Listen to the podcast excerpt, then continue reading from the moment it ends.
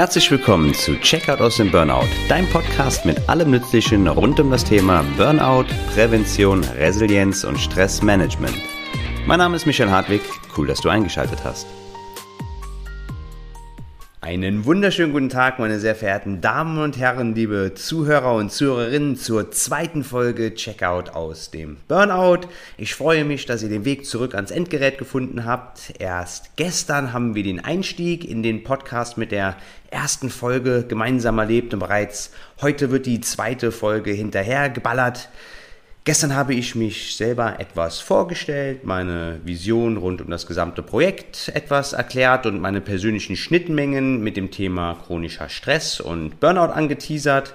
Und heute wollen wir dann auch direkt thematisch ins Thema einsteigen. An der Stelle darf ich mich aber dennoch recht herzlich bei allen bedanken, die mir ein Feedback haben zukommen lassen. Ich freue mich wirklich super zu hören, dass so viele von euch den Podcast als bereichernd empfinden und mir so nette und liebe und aufmunternde Worte haben zukommen lassen. Und es scheint, als wäre das Thema Stress ein aktuelles Thema, was viele Menschen beschäftigt. Und ich bin daher sehr froh, dass der Podcast auf empfängliche Ohren stößt. Wer die letzte Folge noch nicht gehört hat, ist herzlich eingeladen, diesem Anschluss an die Folge hier zu hören. Sie ist auf jeden Fall in den Show Notes bzw. der Videobeschreibung entsprechend verlinkt. Ich hatte auf Instagram noch zwei Nutzerfragen reinbekommen, die werden wir am Ende der Folge beantworten und jetzt erst einmal in die heutige Folge einsteigen. Wir sprechen darüber, was man überhaupt unter einem Burnout versteht. Jeder kennt das Wort, das Phänomen Burnout, aber kaum einer hat wirklich eine konkrete Vorstellung.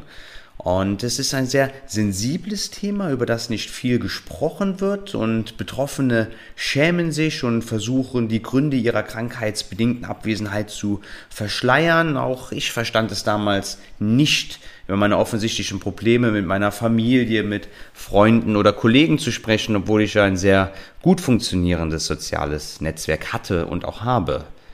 Heutzutage habe ich daher höchsten Respekt und nichts als Bewunderung übrig, wenn ich sehe, dass Menschen offen zugeben, dass sie zum Beispiel im Arbeitskontext nicht in der Lage sind, eine gewisse Arbeitslast wie gewünscht zu bewältigen und Missstände offen ansprechen. Das ist keine Schwäche, das ist Stärke. Neben des Totschweigens eines Sachverhaltes wie Burnout oder Stressbelastung wird das Wort häufig inflationär für jegliche Art der Verausgabung benutzt, obwohl natürlich nicht gleich jede Stressbelastung ein Burnout ist.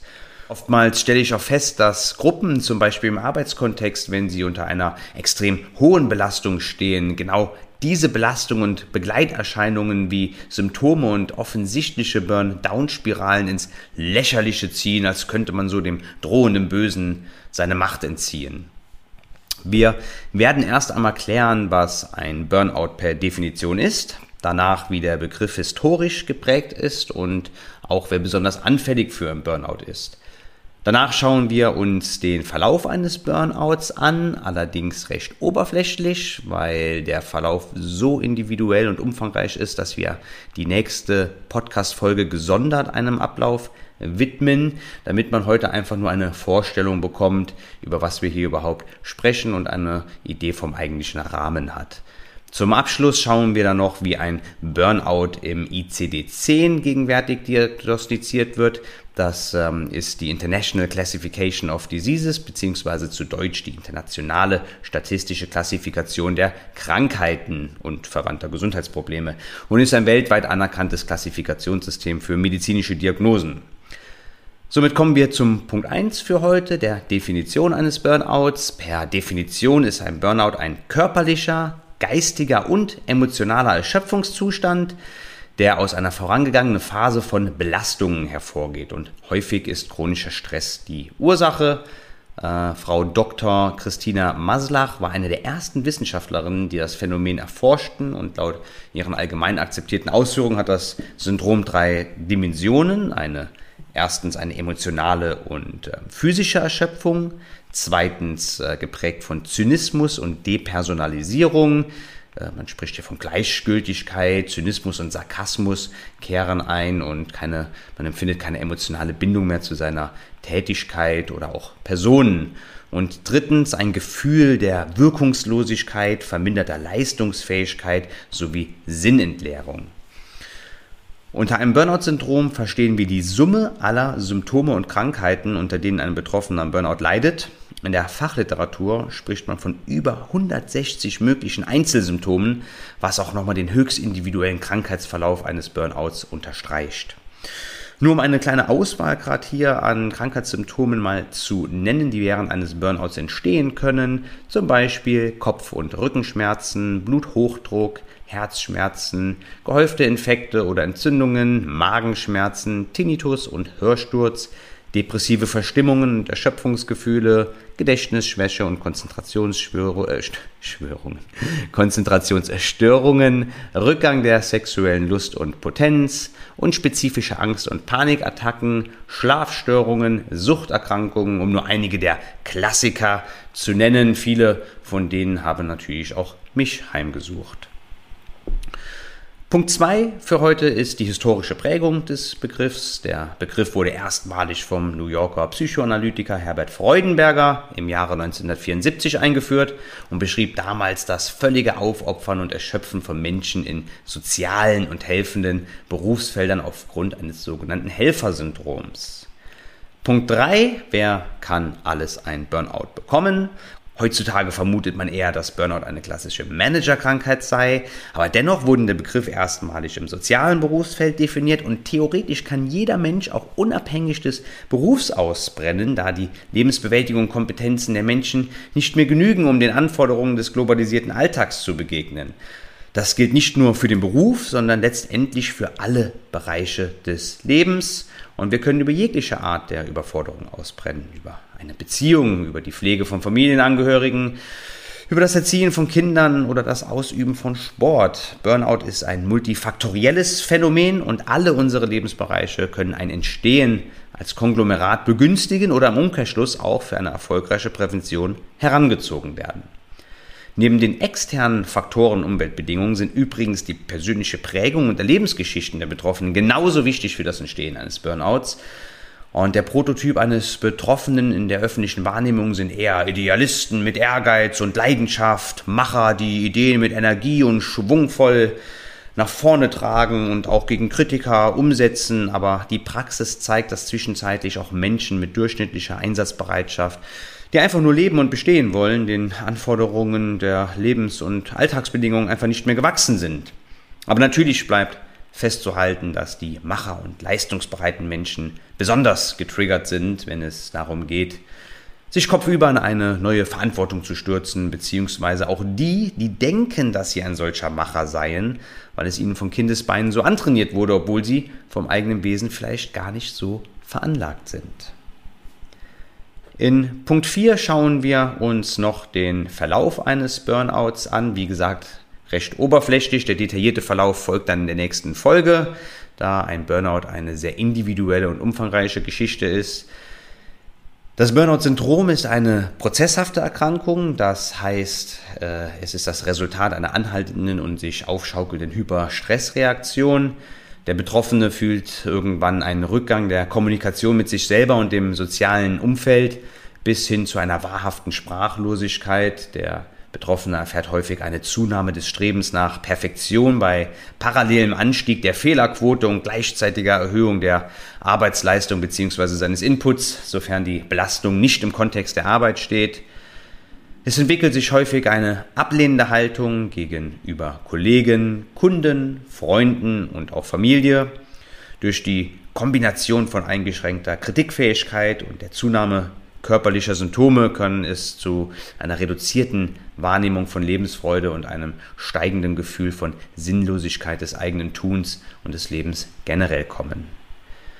Die Selbstregulation des Körpers reicht nicht mehr aus und unentdeckt und unbehandelt mündet die Krankheit in einem geistigen und körperlichen Zusammenbruch einhergehend mit einer mittelschweren bis schweren Depression und kann im schlimmsten Falle sogar zum Tod durch zum Beispiel einen Herzinfarkt oder zu suizidalen Absichten führen. Der Erkrankungsverlauf ist hierbei höchst individuell und kann sich über Jahre hinweg führen, bis er sich im Zusammenbruch manifestiert. Eine durchschnittliche Dauer des Kreislaufes eines Burnouts sind laut Literatur circa 15 Monate, wobei das nur als Richtwert zu verstehen ist. Mein persönlicher Verlauf zum Beispiel gegenüber sechs Jahre. Zum Abschluss werfen wir noch einen Blick auf den ICD, wie gesagt, die International Classification of Disease. Da gibt es nämlich keinen passenden Diagnoseschlüsseln in den Kapiteln der Krankheitsbilder und Burnout kann somit nicht eigenständig diagnostiziert werden. Daher ist eine verlässliche Erhebung statistischer Daten kaum möglich und ein Zusammenhang zwischen Burnout und Krankheiten wie Depression, chronischer Erschöpfung, Bluthochdruck, Unfälle und ähnlichem sind sehr schwer herzustellen. Gegenwärtig ist Burnout im Kapitel Römisch 11 in den sogenannten Z-Notationen, das sind die Faktoren, die den Gesundheitszustand beeinflussen und zur Inanspruchnahme des Gesundheitswesens führen, als Z73 gelistet, als Probleme mit Bezug auf Schwierigkeiten bei der Lebensbewältigung. Ärzte bescheinigen ihren Patienten gegenwärtig häufig eine aus dem Burnout resultierende Krankheit, wie zum Beispiel eine depressive Episode. Das wäre im ICD die F32 in Verbindung mit dem Code Z73. Und somit äh, wird die hervorgerufene Symptomatik diagnostiziert, aber nicht das Syndrom selber. Daher sind häufig Statistiken der Krankenkassen die einzig verwertbaren Zahlenwerke, um einen Überblick über die eigentlichen Fallzahlen zu erhalten. In 2022 äh, wird der ICD-11 in Kraft treten. Dort ist ein Burnout als ein Syndrom aus chronischem Stress am Arbeitsplatz, der noch nicht erfolgreich bewältigt wurde, definiert und somit ein Faktor, der die Gesundheit beeinträchtigen kann. Und die WHO hat im Mai 2019 noch einmal klargestellt, dass es trotz mehrerer Falschinterpretationen der internationalen, auch deutschen Presse weiterhin nicht als Krankheit diagnostizierbar ist. Zusammenfassend stellen wir also fest, dass ein Burnout höchst individuell ist, was den Betroffenen überfordert und meist aufgrund einer chronischen Stressreaktion mit individuellen Symptomen einhergeht. Die Summe der auftretenden Symptome und Krankheiten werden als Burnout-Syndrom subsumiert und neben externen Faktoren begünstigen mindestens genauso signifikant die persönliche Prägung und Verhaltensmuster eines Betroffenen die Entstehung und Entwicklung eines Burnouts. Die Prägung ist so wichtig, dass auch hier eine gesonderte und separate Podcast-Folge zu gegebener Zeit folgen wird. Ein Burnout ist immer multifaktoriell. Es lässt sich nicht alleine zum Beispiel auf die Arbeit runterbrechen und der Erschöpfungszustand findet auf körperlicher, geistiger und emotionaler Ebene statt. Den detaillierten Ablauf einer Burnout-Erkrankung und auch die einhergehenden Symptome und Therapiemöglichkeiten werden wir uns in den kommenden Folgen ausführlicher anschauen. Und die Folge hier ist als allgemeiner Überblick über das Phänomen Burnout zu verstehen. Und ich hoffe, dass ich jedem hier etwas Klarheit habe verschaffen können, was eigentlich gemeint ist, wenn man von einem Burnout spricht. Und die Masse an Informationen war hoffentlich nicht unverständlich. Wenn darüber hinaus allerdings Fragen sind oder ihr diskutieren möchtet, dann könnt ihr mir sehr, sehr gerne eine Nachricht schreiben oder auch unter dem Beitrag hier kommentieren, sofern das möglich ist. Der Podcast ist ja auf verschiedenen Plattformen verfügbar. Und natürlich freue ich mich auch über Daumen in nördlicher Richtung, Kommentare, persönliche Nachrichten, 5-Sterne-Rezensionen, whatever. Wenn ihr denkt, dass der Podcast Freunden, Kollegen, Bekannten helfen kann und ihr das Format cool findet, freue ich mich natürlich auch über Weiterempfehlungen. Wenn ihr konkrete Themenwünsche habt, könnt ihr auch sehr gerne mir eine Nachricht schreiben und es mir mitteilen. Dann können wir sehr, sehr gerne schauen, ähm, ob wir mal eine Spezialfolge machen oder gegebenenfalls irgendwann mal einen gesammelten QA mit ähm, eingereichten Fragen machen wollen. An der Stelle darf ich auch noch ganz kurz zwei ähm, User-Fragen beantworten, die bei Instagram im Vorfeld zur Podcast-Folge eingereicht wurden. Es wurde zum einen gefragt, macht der Podcast Sinn, wenn ich mich nur für Stress interessiere?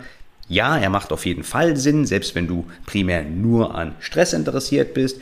Der Podcast wird für jeden interessant sein, der unter chronischem oder unter einem hoher Stressbelastung steht und dementsprechend sein Stressempfinden besser verstehen möchte und positiv entgegenwirken möchte, egal ob du dabei noch am Anfang einer eventuellen Stressspirale stehst oder schon etwas weiter vorangeschritten bist, Prävention betreiben magst oder vielleicht bereits in der Genesung von einem Burnout bist.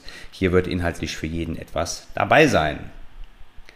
Die zweite Frage, die kam, war, was können die ersten Anzeichen eines Burnouts sein? Hier darf ich sehr, sehr gerne auf die folgenden oder die kommenden Folgen verweisen. Die Folge 3 und 4 werden sich nämlich mit den Themen der typische Verlauf eines Burnouts von A bis Z und den Symptomen von chronischen Stress befassen. Da wirst du, lieber Fragensteller und auch alle anderen dann entsprechend die Frage beantwortet bekommen, was besonders am Anfang eines Burnout-Kreislaufes ähm, passiert.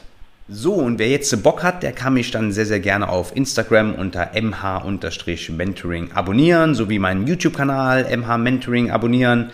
Ist alles auch nochmal in den Shownotes verlinkt, wo man mich erreichen kann. Die Homepage ist, wie gesagt, gegenwärtig noch in Erstellung. Und es wird in Bälde auch eine geschlossene Facebook-Gruppe geben, wo jeder willkommen ist, mal vorbeizuschauen, denn da haben wir dann einen geschlossenen Raum, wo wir für uns Impulse und Themen miteinander diskutieren können, Fragen stellen können und zum Beispiel auch die aktuelle Podcast-Folge noch ein wenig weiter besprechen können. In der nächsten Folge, wie gesagt, der klassische Ablauf eines Burnouts. Ich kann euch versprechen, dass es hier sehr privat werden wird, denn ich werde neben dem Ablauf auch meine eigene Geschichte hier und da immer wieder einstreuen. Eine, ich finde, sehr, sehr interessante Folge. Es bleibt also sehr, sehr spannend. Ich freue mich ähm, auf die nächste Woche und mein aufrichtiges Dankeschön an der Stelle an einen jeden, der heute am Start war. Jetzt dürfen wir einmal tief einatmen und ausatmen. Wenn ihr die Möglichkeit habt, schließt die Augen, folgt eurem Atem, schenkt euch selbst ein Lächeln. Genießt den Augenblick und einen wundervollen restlichen Tag. Bleibt gesund und wir hören uns bald. Euer Michael.